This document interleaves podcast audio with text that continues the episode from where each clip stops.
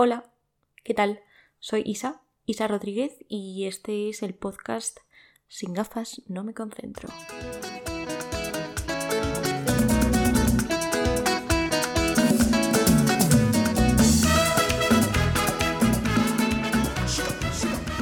¿Qué tal? Yo estoy, estoy. Eh, resulta que, que, bueno, por primera vez, me han despedido por primera vez sin llegar a trabajar. Bueno, he tenido que firmar una cosa que ponía no he superado el periodo de prueba, pero no he tenido periodo de prueba. Resulta que en el último episodio dije que iba a trabajar de teleoperadora. Y bueno, pues nada, la campaña en la que yo iba a trabajar no ha salido adelante.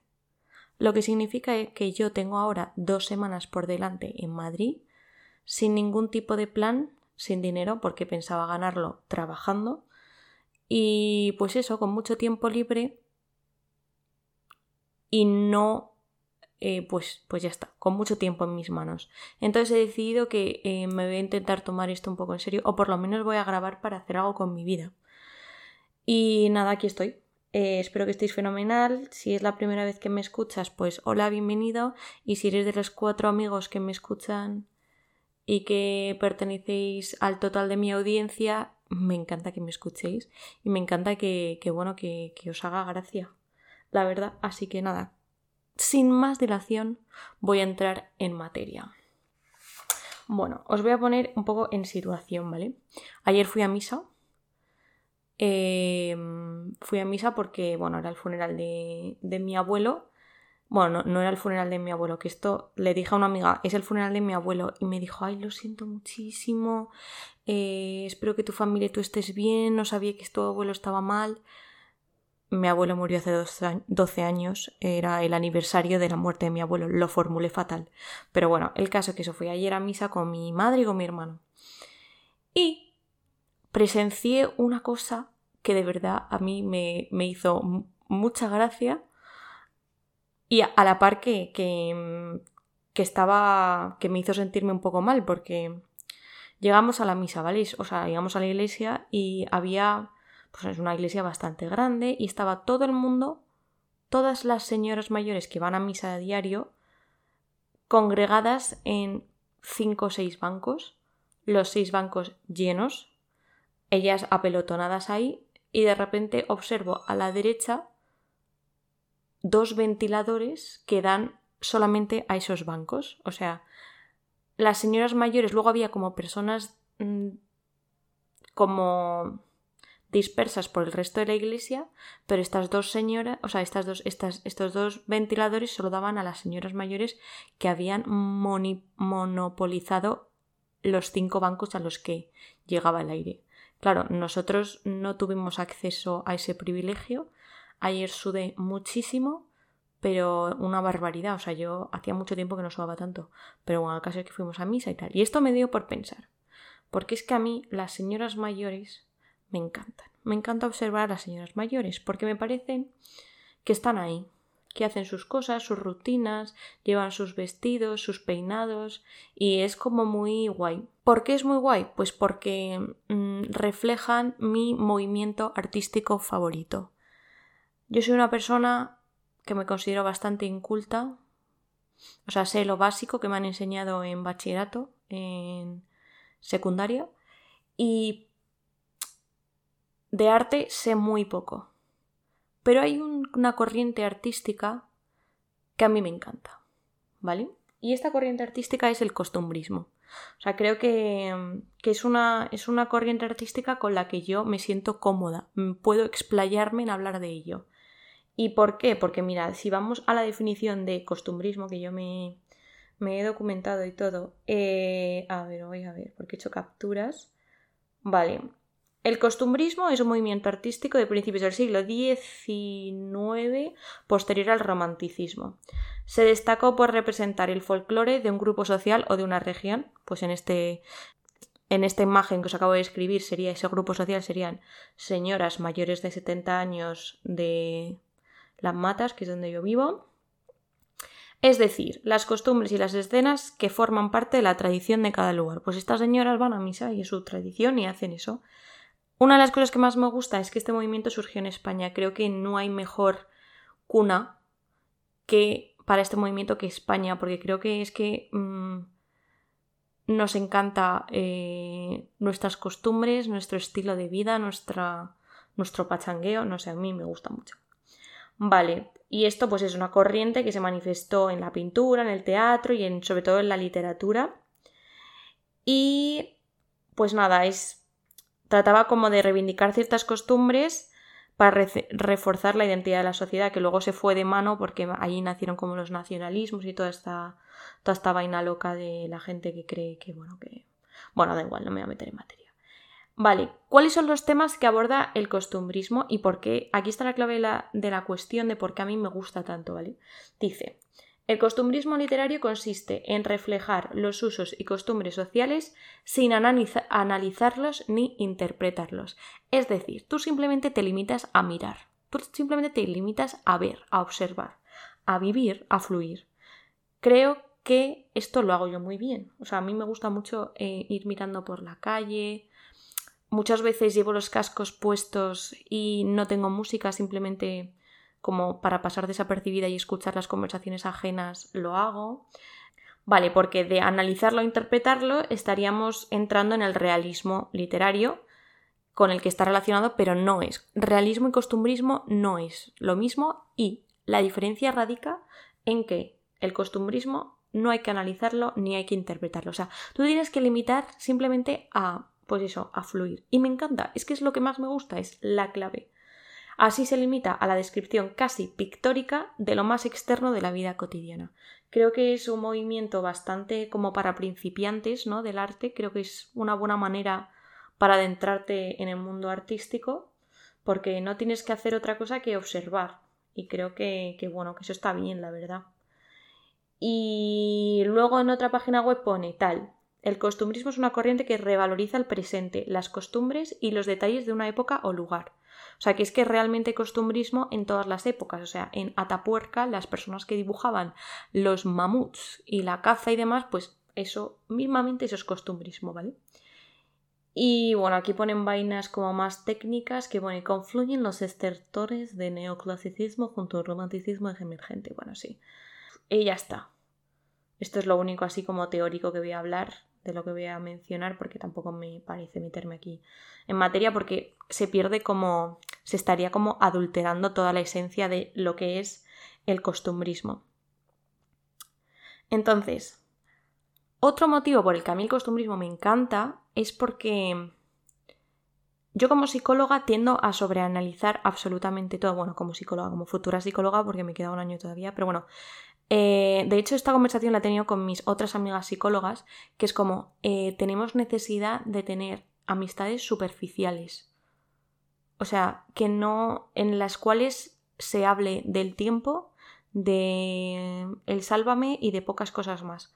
Porque realmente la intensidad de nuestras conversaciones llega a unos niveles que es que roza como un poco la histeria colectiva y no puede ser. Entonces, creo que el costumbrismo es una buena vía de escape para simplemente, pues eso, disfrutar de la vida y del detalle más cotidiano de una manera mm, pues saludable, porque llega un punto en el que analizar absolutamente todo, es que yo puedo, si me pongo técnica, puedo analizar hasta por qué las luces de la calle están puestas de cierta manera, porque eso en el campo de la criminología afecta a los delitos y no sé qué. O sea, si, si me pongo pedante, puedo llegar a ser muy pedante. Entonces, lo que mola de el costumbrismo es que no, es que tú fluyes, observas, miras, capturas una imagen. Eh, no sé, me encanta, me encanta, me encanta mucho, la verdad. Y de hecho, creo que hablando de él, lo estoy un poco, o sea, hablando de costumbrismo y como mencionarlo y darle protagonismo, hablar de él en sí mismo me parece un poco como corromperlo.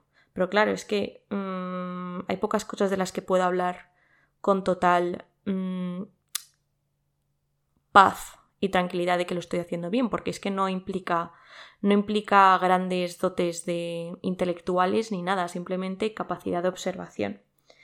Entonces, Hoy os voy a traer una experiencia costumbrista a través de mis imágenes costumbristas favoritas del día a día, de la vida cotidiana y de lo que yo suelo observar.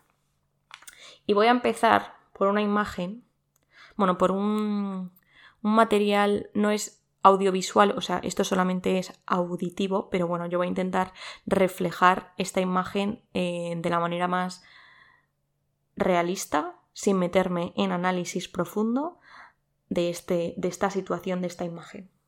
Bueno, no sé si lo sabéis, pero mi... Y voy a empezar por esto. Mi padre, o sea, mi familia paterna, toda vive, todas, todos viven en Murcia. Murcia, para quien no lo sepa, porque es una región olvidada de mi querida España, pues nada, es, es, es, es un lugar, es el paraíso de, España. Y en concreto, Molina de Segura, el pueblo de mis abuelos, de mi padre y de toda mi familia, todavía más. El Molina de Segura eh, tiene una esencia, es un poco industrial, las casas son bastante feas, eh, hace un calor que te asfixias en, en verano y debido a ese calor la gente en verano como que no sale de sus casas. Pero el único momento en el que salen de su casa es allá por las diez y media o así como que corre una tímida brisa a través de la calle. Entonces en ese momento los señores mayores y los vecinos se reúnen fuera. Entonces sacan sus sillas de estas de plástico, sus butacas y se ponen a comentar pues, pues la jornada, ¿no? Eh, que si la Antonia pues no está comiendo la pobre porque está mala, que si Francisco el Largo se cayó el otro día yendo a no sé dónde, que si se ha muerto no sé cuántis. Y ese, esa imagen de ponerse ahí a la fresca lo llaman el Parlamento o la Moncloa, que creo que es que es que ese nombre, ese nombre es maravilloso. Y, simplemente se reúnen para eso, para hablar del día a día y esa imagen a mí de pequeña me fascinaba. O sea, yo recuerdo que era mi momento favorito del día, era, ¡ah! encima tenías, no había sillas para todos, entonces igual te tocaba sentarte en el bordillo, pero no te importaba porque el bordillo era como de mármol, entonces estaba fresquito y te, y entonces tú te, te sentabas ahí y no decías nada porque ¿qué vas a contribuir tú si se está hablando del culebrón de Francisco el Largo, tú no tienes nada que decir, no tienes nada que comentar, simplemente te limitas a mirar, a observar. El primer día igual sí que te dan cierto protagonismo, porque nosotros que éramos la, familia de Madrid, pues ay, cuánto has crecido, ay, mira qué guapa, ay, mira qué guapo, tal, eso sí, el primer día, pero ya el segundo día, tercer día, no, no tienes voz ni voto en esa imagen. Para mí, en general, o sea, eso es como la cúspide del costumbrismo, español más puro que yo creo que pasa en todos los pueblos porque en los pueblos de mis amigos a los que he ido también siempre hay señores mayores fuera sentados, aunque claro, no experimentan el calor de Murcia, entonces lo pueden hacer en horas más normales, pero aquí los pobres lo tienen que hacer pues cuando corre, ya os digo, que no os creéis que corre una brisa increíble, simplemente pues puedes respirar estando fuera. Y en general, para mí, las personas mayores es que Mm, me transmiten eso, me... esa imagen, ese costumbrismo más puro y duro, me lo transmiten ellos. O sea, no hay nada, creo que no hay nada más costumbrista que una señora con rulos yendo a hacer sus recados. Es que no hay, no, creo que no hay nada más. Que por cierto, a mí eso me recuerda que yo, eh, creo que era primero o segundo de la ESO, es que no me acuerdo exactamente. Bueno, el caso que fue un verano que fuimos a, a Inglaterra porque mm, antes con mi familia hacíamos este tipo de cosas. Fuimos a un internado, mi madre, mi hermana, mi hermano pequeño y yo, fuimos los cuatro allí a un internado a, Inglaterra, pues porque mi madre quería ir a Inglaterra y para hacerlos para abaratar los costes, ella se ofrecía a dar clases de español en ese colegio y nosotros podíamos ir al colegio, que a mí no me hizo ninguna gracia porque es verdad que era julio y ahí en julio todavía tienen clases y, y tuve que ir a clase después de haber acabado yo mi merecido año. Bueno, en fin, el caso es que por aquella época mi madre le dio por experimentar porque yo estaba un poco como yo tenía el pelo cortito y mi pelo siempre ha sido bastante rebelde, ¿vale? Bueno, pues me acuerdo que descubrió un método, no sé dónde lo descubrió, pero el caso era, tú te cogías todo tu pelo y te lo enrollabas alrededor de tu propia cabeza, como el personaje este de Harry Potter que tiene como una que, tiene, es que no me acuerdo cómo se llama, perdonadme fans de Harry Potter, pero que tenía como una cinta morada, ¿es la primera o la segunda película? La cámara secreta, es de la cámara secreta, que tenía como la de, la de, hay un ogro en las mazmorras o algo así era. Bueno, el que tiene como la cinta así en la cabeza, vale, pues tú tenías que cogerte todo tu pelo y como enrollártelo alrededor de la cabeza y te lo ibas como poniendo con horquillas y te lo ibas enganchando. No sé si esto lo estáis viendo bien, pero bueno. Y luego cuando acababas con ese con esa tediosa actividad tenías que ponerte como una redecilla encima, redecilla de estas de, de limones, o sea, de, de las bolsas de los limones, era algo así, ¿vale? Y te lo enrollabas. Y eso en teoría tú por la mañana te despertabas con eso como liso. Bueno, pues esa es la versión como de rulos que he experimentado yo en mis propias carnes y, y mola, ¿no? Es como que te hace sentir como pues de, de, otra época que estás haciendo un poco el tonto porque eso no servía para nada, pero bueno, yo lo hacía. Pero las señoras mayores que son, que, que sí que son súper committed a sus rulos, me encantan. Es que una señora. Y además que salen a la calle con los rulos. Me acuerdo que los abuelos de un amigo mío durante la pandemia. eh, salieron en la televisión porque les pregunté, salieron cuando todavía no, estaba permitido salir. El momento en el que la gente se podía sacar a tu perro y la gente empezó a sacar cosas súper random como si fueran perros a pasearlos. Bueno, pues resulta que, que la abuela de, de un amigo mío salió a la calle con su marido con la excusa de que su marido tenía que andar, que el pobre marido no habló nada, o sea, y entonces les entrevistaron, la tele les entrevistó porque se los encontraron. y resulta que había salido con los rulos, total, que salió en la televisión, no sé qué televisión sería, pero bueno, salió con, con los rulos. Y es que me hizo una gracia, pero dije, es que esto es, esto es la vida, esto es la esencia, esto es lo que verdaderamente importa. Y a mí este tipo de cosas a mí me hacen muy feliz observarlas, no sé, es que digo, mmm, solo por experimentar esto con otros seres humanos eh, merece la pena vivir, ¿sabes? vale, otro lugar que es como 100% costumbrista es la playa. La playa es que no hay nada más costumbrista que la playa. O sea, es que eh, ahí la gente está en sus carnes más naturales y más... No sé, o sea, la gente ahí está... Le da igual lo que lleven, cómo les quede el bikini, cómo les quede el bañador, las señoras ahí, mmm, pues nada, mostrando lo que tienen, lo que no tienen, que si unos van a dar un paseo, que si los niños con el castillito, que si los otros con la nevera, que si un calor asfixiante te metes en el agua, que si el agua está sucia, que si dices, oye, pues me meo, pues meas en la playa. Está fatal decirlo, pero es verdad, todo el mundo lo, lo hemos hecho.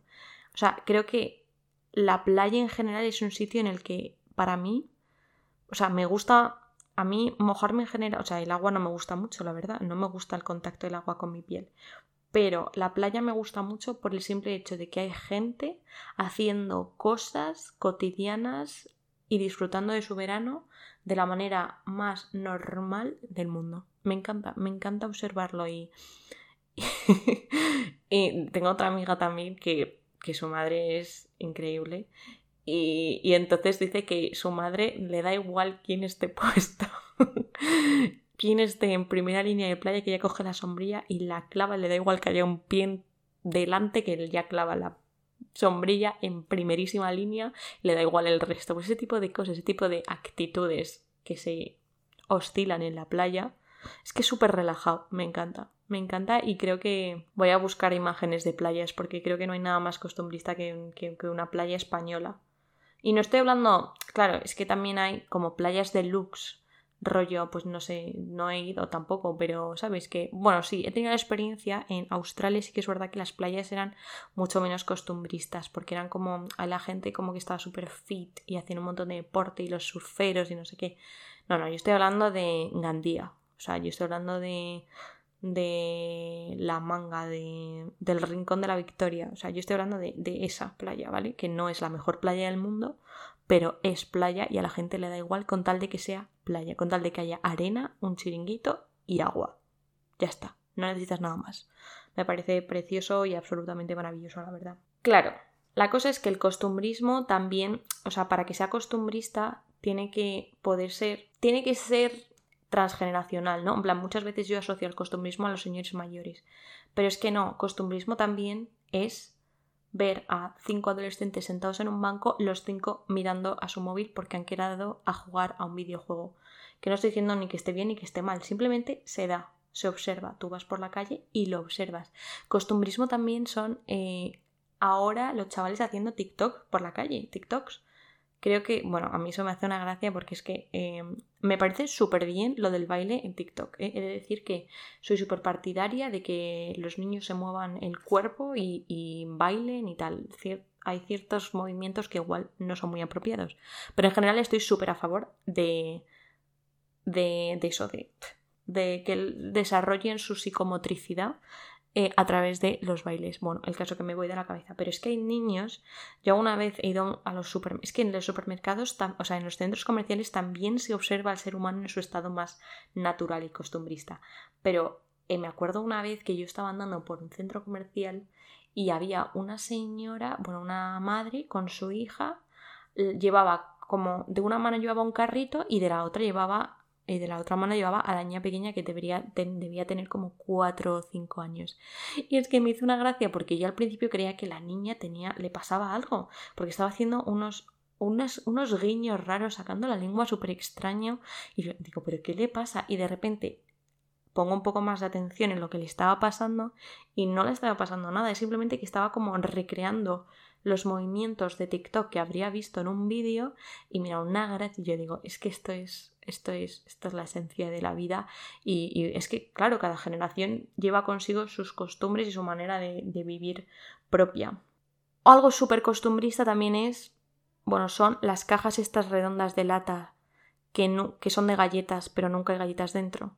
A no ser que estés en casa de mi amiga Paula, que mi amiga Paula sí que tiene galletas dentro de esas cajas, pero en general te encuentras ahí de todo menos galletas. Es la típica lata que usan las madres y las abuelas para meter las cosas de costura o, bueno, lo que sea en general. O sea, tú ahí puedes meter de todo, pero la clave está en que tú metas de todo menos galletas. ¿Por qué? No lo sé. ¿Lo voy a cuestionar? No. ¿Por qué? Porque estamos hablando de costumbrismo. El costumbrismo no se interpreta, el costumbrismo se observa, se describe y se plasma. Puto pelota. Siguiente. Como he dicho, el costumbrismo se da en todas partes del mundo. Y yo cuando estuve en Australia había una imagen que a mí me llamaba muchísimo la atención y que, no sé, o sea, me, me resultaba un poco agresiva incluso, pero allí se oscilan unas terrazas que están como, o sea, son terrazas cerradas pero abiertas. Entonces hay gente sentada y dan como a la calle, ¿vale? Entonces hay gente sentada mirando hacia la calle, em, pero hay como, o sea, no hay cristal, no hay ventana, ¿vale? Es como, no sé si habéis ido alguna vez al Favorit de, de la Plaza de España, pero... ¿Es Plaza de España? Sí, en Plaza de España que hay como cristal y tú puedes ver la gente que está ahí, o sea, tú comes y ves a la gente que está pasando, ¿vale? Pues estas terrazas son así, lo que pasa es que ahí se reúnen eh, hombres, se llaman VIP eh, Lunches y ahí se reúnen los hombres por la tarde, a las 5 de la tarde, a tomarse sus jarras de cerveza, observando, o sea, tú es que pasas por la calle y, o sea, puedes hasta percibir su aire y el olor a cerveza, está y está como pegado a la calle y era una imagen, tío, que a mí me parecía hasta agresiva, pero era como súper normal allí hacer eso y claro, tú te sentías completamente observada, pero esa imagen no sé, creo que es como muy representativa de Sydney cuando estuve yo viviendo, de algo como muy normal, muy cotidiano que se hace y que es, pero es que me hacía una gracia que se llamaba VIP, en plan, como un reserva a una discoteca, ¿sabéis? Pero estás tomando una cerveza mirando a la gente que pasa por la calle, no lo sé, pero bueno, estaba ahí y lo tengo apuntado. Espacios donde eh, la experiencia costumbrista se vuelve 360 en plan que va por todos los, o sea, entra por todos los canales sensitivos posibles. Pues para empezar, las peluquerías. Las peluquerías creo que es un sitio en el que mola mucho ir y mola mucho observar lo que pasa, sobre todo por motivos antropológicos. O sea, es que a mí me encanta. Bueno, no voy mucho a la peluquería de decir, porque ahora viene una señora a mi casa a cortarnos el pelo y ya no voy a peluquerías. Tampoco he ido mucho porque antes me cortaba mi pelo, el pelo mi madre hasta que esta señora me dijo que nunca más. Pero bueno, el caso que las peluquerías, a las pocas, pocas veces que he ido a la peluquería, es una experiencia que me ha encantado. Porque, primero, hay un olor. Hay un olor que es como súper específico que dices, cierro los ojos y sé que estoy en una peluquería. Luego, las señoras mayores, esas revistas que te ponen que llevan caducadas como tres años. Em, luego, que te, que, te, que te hagan el masaje en la cabeza. Escuchar conversaciones, que te pregunten, que no. O sea, a mí es el ambiente peluquería en general. Me gusta tanto, o sea, me gusta mucho. A mí me gusta, me gusta. Otra experiencia 360 costumbrista es ir a hacer la compra a un súper sobre todo a Mercadona. Ahí sí que es que tienes, tienes el olor, tienes el tacto, tienes eh, imagen obviamente, auditivo. Mercadona, Mercadona. Incluso puedes llegar a probar algo, o sea, del gusto. Es, es absolutamente maravilloso. Y una imagen así como más concreta es ese momento en el que tienes que comprar fruta y tienes que ponerte ese guante. Que sobre todo eh, si eres, te, cuesta elegir qué fruta quieres y tardas más de lo normal. Cuando te quitas ese guante que está sudado y que te cuesta quitártelo porque se queda como pegado de lo fino que es a tus dedos, esa experiencia solamente la puedes tener en un supermercado comprando fruta. Y es absolutamente maravillosa.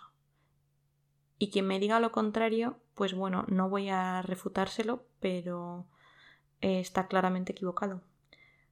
Me encantan los supermercados, es que me encanta. Encima, antes yo iba mucho al macro y mm, había una sección que era la sección de quesos. Si alguna vez habéis ido a un macro, sabéis de lo que estoy hablando. Y me acuerdo que fuera de entrar a la sección de quesos, que eran como, como una nave así que estaba como súper fría. Entonces tú entrabas dentro y hacía un frío que te morías.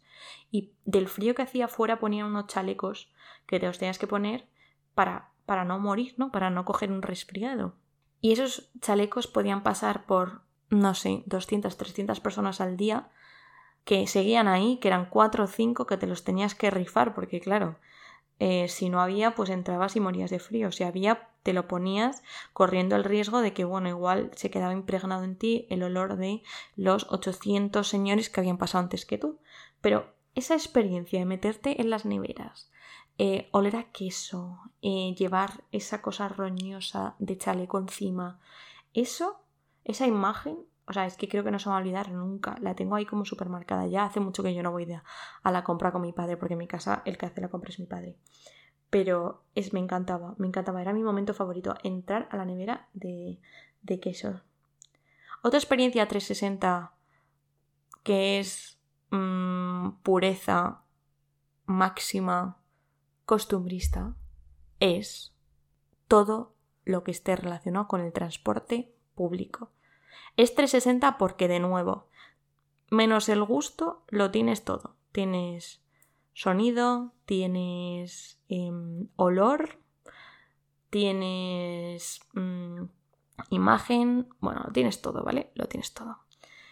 Y es que o sea, a mí el transporte público es un espacio en el que aprendo mucho del ser humano y tengo como así pues el, sonidito de pi, pi, pi, pi, pi, que se va a cerrar el tren o llegar al metro corriendo, mm, sentarte y notar la pierna de alguien al lado, mm, a veces un poco desagradable, pero bueno. Decidir si te vas a sentar o te vas a hacer la interesante te vas a poner de pie.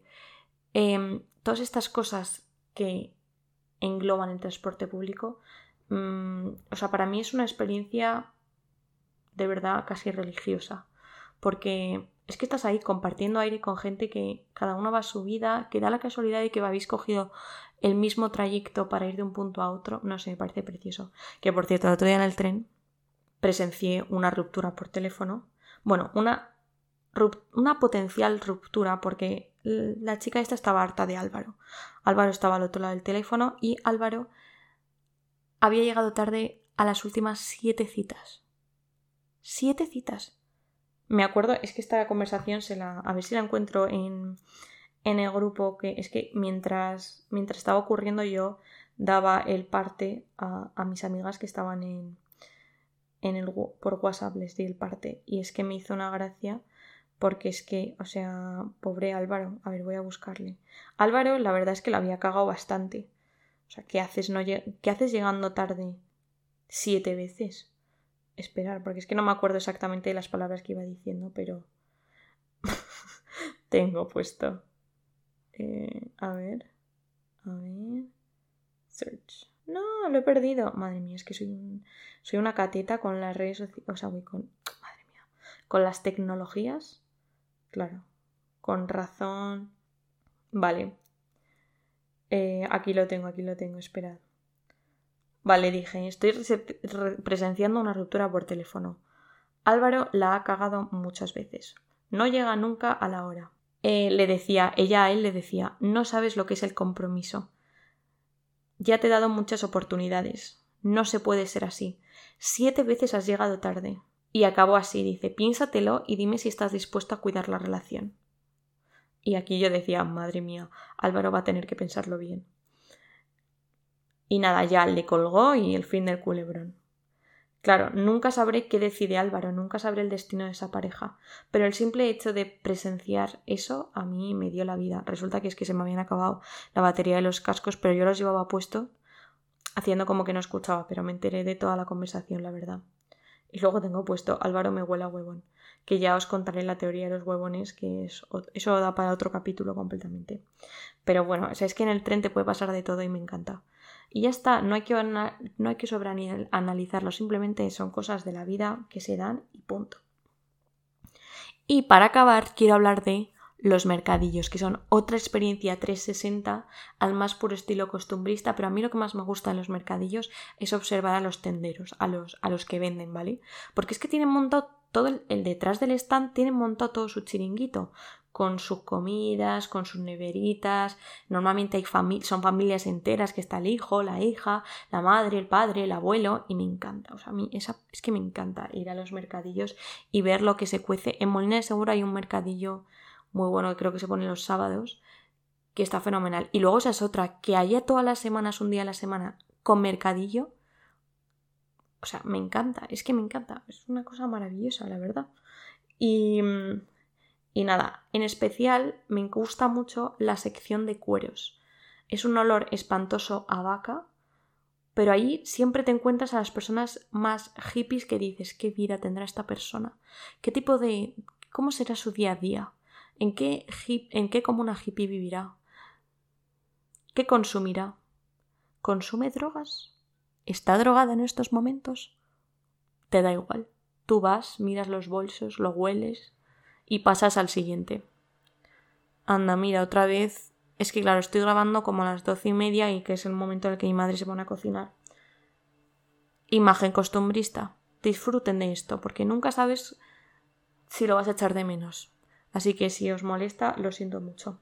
Pero bueno, ya estoy acabando, ya no tengo mucho más que contar. Creo que he englobado muchas imágenes. Hay muchísimas más, o sea, eh, no sé, se me ocurre así de bote pronto las sillas blancas estas de verano donde se te pega el culo a la silla, el típico cartel de helados de carta de, de, los bares que lo tienen todos iguales y, y, tú pides este helado y te dicen no lo tengo, pides el otro, no lo tengo. Eso a mí, oh, me encanta, me encanta, me encanta. O sea, no me gusta que no haya el helado que yo quiero, pero me gusta que exista y que en todos los bares a los que tú vayas va a pasar lo mismo.